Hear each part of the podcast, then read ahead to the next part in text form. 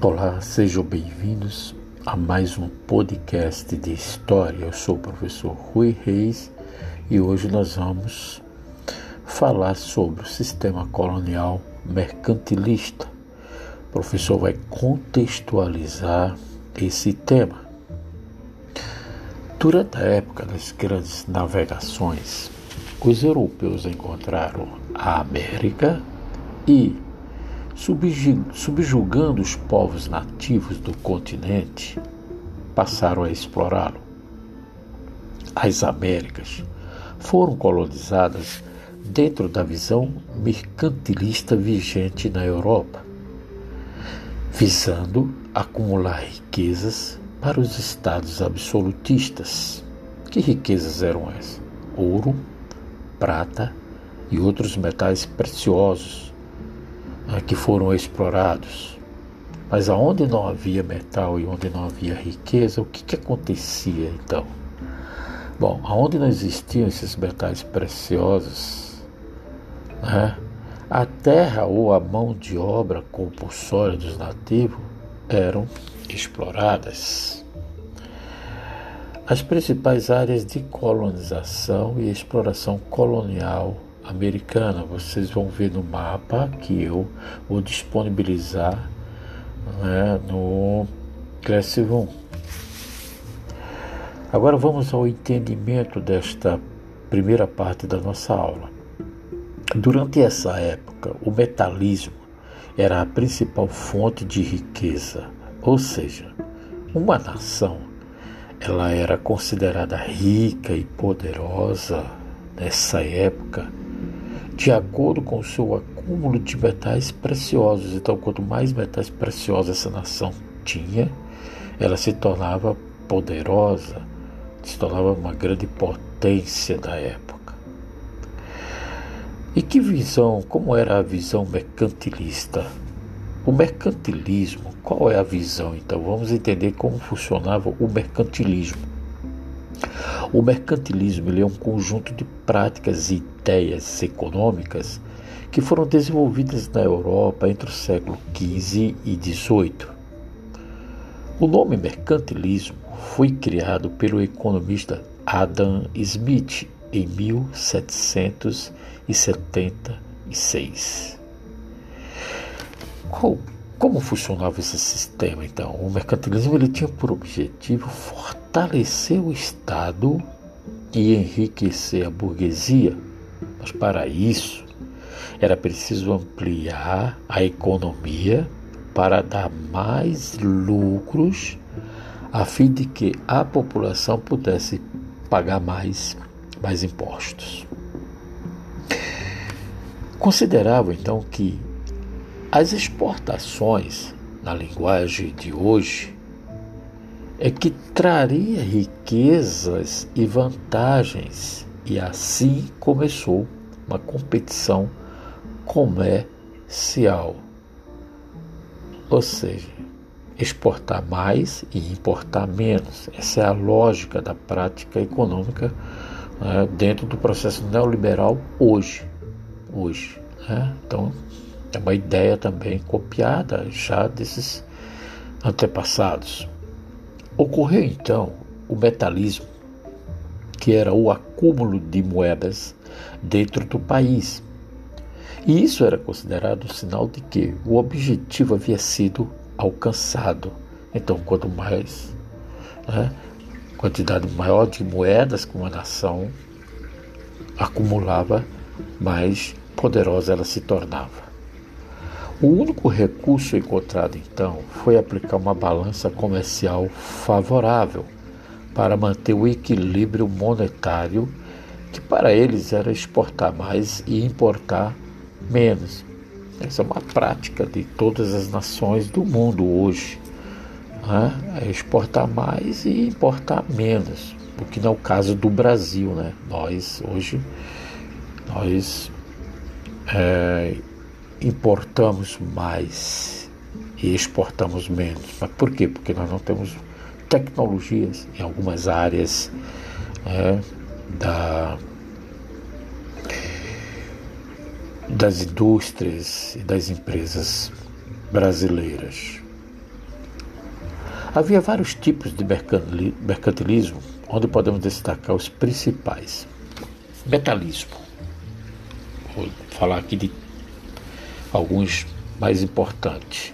Também chamado de bulionismo, que qualificava a riqueza de acordo com a quantidade de metais preciosos possuídos. Então, o que eu acabei de falar para vocês no comentário anterior, né? o metalismo. Quanto mais metais preciosos uma nação tinha, né? mais poderosa ela se, se tornava. Cobertismo, também chamado de mercantilismo industrial, que visava abastecer o mercado brasileiro e diminuir as importações de outros países europeus. Então, essa era uma tendência da, dessas nações poderosas certo? em abastecer mais o mercado brasileiro com seus produtos e evitar que outras, outros países enviassem produtos ou para as suas colônias. O mercantilismo comercial e marítimo baseava-se na teoria de comprar barato e vender caro. Essa também é outra prática que ocorre atualmente em vários países do mundo. Né? A gente quer comprar barato e vender mais caro. É, é engraçado que nessa época eles exploravam as nossas terras, né? levavam nossos produtos daqui, né? cana de açúcar, por exemplo, ela era industrializada na Europa certo? E voltava para cá com preço mais caro. Então, não muda nada em relação à situação do Brasil hoje. Nós exportamos matérias-primas para muitas nações poderosas e compramos esses produtos industrializados com preço mais, mais caro. O que foi a América Espanhola, então? Isso aí nós vamos ver no próximo capítulo. Mas vamos entender agora a questão da, do processo de colonização do Brasil. Em 1492, Cristóvão Colombo, em nome da coroa espanhola, chegou à América. Nos anos seguintes, se daria um processo de conquista e subjugação dos povos ameríndios, dos índios. Os espanhóis, então, passariam a dominar boa parte do continente, dividindo suas possessões em vice-reinos e capitanias gerais. Porém, antes disso, o processo de conquista seria empreendido por uma série de aventureiros chamado de adelantados, como Hernán Cortés e Francisco Pizarro monopolista. Vamos entender esse processo, vamos contextualizar essa parte. É importante observar que já em 1492, Cristóvão Colombo havia chegado à América. Portanto, já era do conhecimento dos europeus a existência dessas terras. É? E eles vieram aqui apenas se apossar dessas terras. Mas o que, que prova isso? Lá na frente eu vou mostrar para vocês, no final do texto, o que, que prova que eles já tinham é, conhecimento dessas terras. A maioria das escolas elas vem adotando as expressões tomada de posse, invasão ou conquista em substituição ao tradicional descobrimento, ou seja, os livros didáticos, os professores né, não utilizam mais o termo descobrimento do Brasil. E se a gente, dentro desse contexto, nós vamos provar isso, de que de fato né, eles já conheciam as terras brasileiras, vieram apenas tomar posse. Também evitam usar a palavra descobrimento para classificar o desembarque de Cabral no sul da Bahia, por causa dos indícios de que outros navegadores portugueses e espanhóis já teriam pisado em terras brasileiras antes de abril de 1500. O uso de expressões como conquista e tomada de posse reforçam a ideia de intencionalidade da viagem de Cabral, enquanto descobrimento, a palavra descobrimento está mais atrelado à hipótese, hoje quase descartada, de que o navegador chegou ao Brasil por obra do acaso. A palavra descoberta, ela dá a impressão de casualidade. Mas os portugueses já sabiam da existência do Brasil muito antes de Cabral ter chegado. Basta observar os mapas antigos, né, que já apontavam a existência de terras por aqui um, um dos mais, um documento mais importante que prova tudo isso é a assinatura do Tratado de Tordesilhas em 1494, ou seja, seis anos antes do descobrimento do Brasil. Esse documento, esse tratado, é a maior prova de que os portugueses já sabiam que o Brasil existia. É, observe aí o mapa do tratado onde foi delineado essa divisão. Observe as linhas né, que foram marcadas para dividir as terras brasileiras. No ano de 1493, o Papa então anunciou a assinatura da bula intercoetera. É, preste bem atenção sobre essa bula intercoetera, ela vem antes do Tratado de Tordesilhas. Né? E o que era essa bula intercoetera? Ela fixava uma linha imaginária a 100 léguas da ilha de Açores. No entanto, no ano seguinte, o rei português Dom João II exigiu a revisão desse primeiro acordo, que não satisfazia os interesses lusitanos. Ou você muda isso aqui, nós vamos invadir então, essa linha ela tem que puxar mais para cá. Quer dizer, eles já tinham noção, já tinham a 300 léguas, eles já tinham, era 100 léguas. Se ficasse do jeito como estava a bula intercorrentera, os portugueses iam ficar só com, com as praias brasileiras, litoral. Então eles já tinham conhecimento, eles já sabiam da existência dessa terra, tanto que já delinearam, pediram para aumentar para 300, né? ao invés de 100, certo? Eles de 100 léguas aumentaram para 300 léguas. Essa mudança de ideia já era um forte início de que os portugueses tinham conhecimento de outras terras localizadas na porção sul do novo continente, descoberto pelos espanhóis.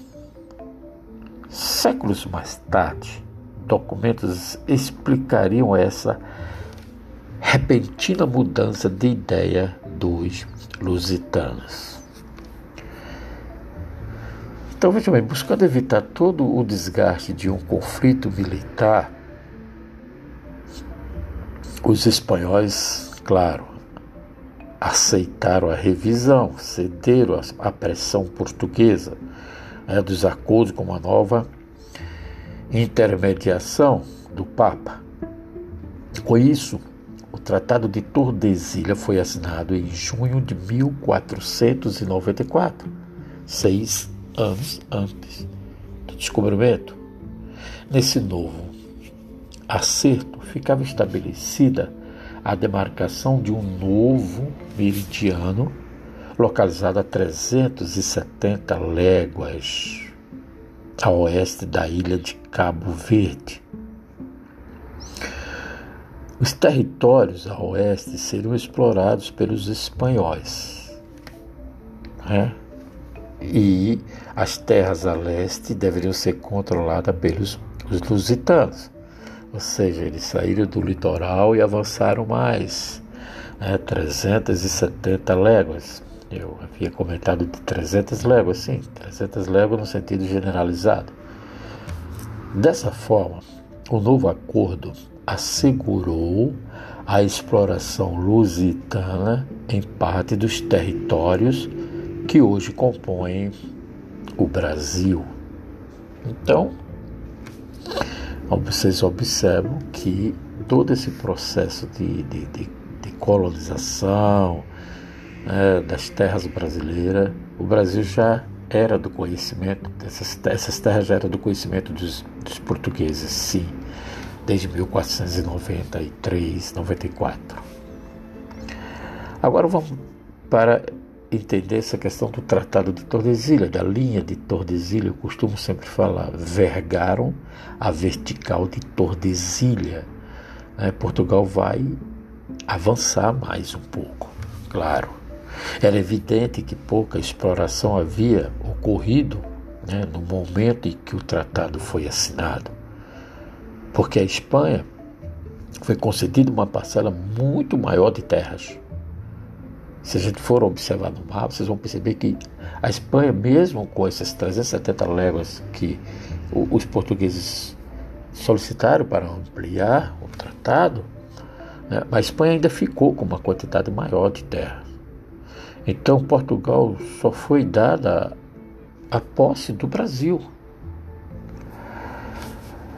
Portugal, empurrado ao longo dos próximos 100 anos para passar a fronteira do Brasil para o oeste. Porque a linha não foi muito bem definido. O espanhol não colocar qualquer oposição a essa expansão portuguesa. Os espanhóis também não se uh, mobilizaram tanto em relação a essa expansão dos portugueses, além dos 370 léguas. Por isso que eu falo, vergaram a vertical de Tordesilha. Portugal vai ignorar completamente essa linha, essa linha de, do Tratado de, Tordos, de Tordesilhas. Não fosse a persistência de Dom João II, o acordo teria sido assinado nos termos propostos pelos reis Isabel e Fernando com o meridiano a apenas 100 léguas dos Açores ou de Cabo Verde. E neste momento teríamos de nosso país apenas o mar, só a parte litoral. Nós vamos observar isso dentro do mapa que eu estou é, disponibilizando para vocês, ok? Vocês podem observar o mapa que será disponibilizado. Finalizando. Pouco tempo depois, as determinações desse tratado seriam questionadas pelas outras nações europeias, olha aí, né, que também não concordavam, não gostavam muito dessa partilha com, com os espanhóis e portugueses apenas, que incentivavam seu processo de expansão marítima Diversos monarcas não aceitavam o fato de a divisão ter se restringido aos países ibéricos. Os franceses, por exemplo, eles passaram a organizar expedições marítimas para o Brasil em sinal do não reconhecimento do tratado. As nações que protestaram contra, na verdade, reivindicavam o princípio de posse útil da terra para legitimar a exploração colonial. Espero que vocês tenham gostado da aula e entendido todo esse processo histórico. Sou o professor Rui Reis de História. Bons estudos para todos. Fique em casa.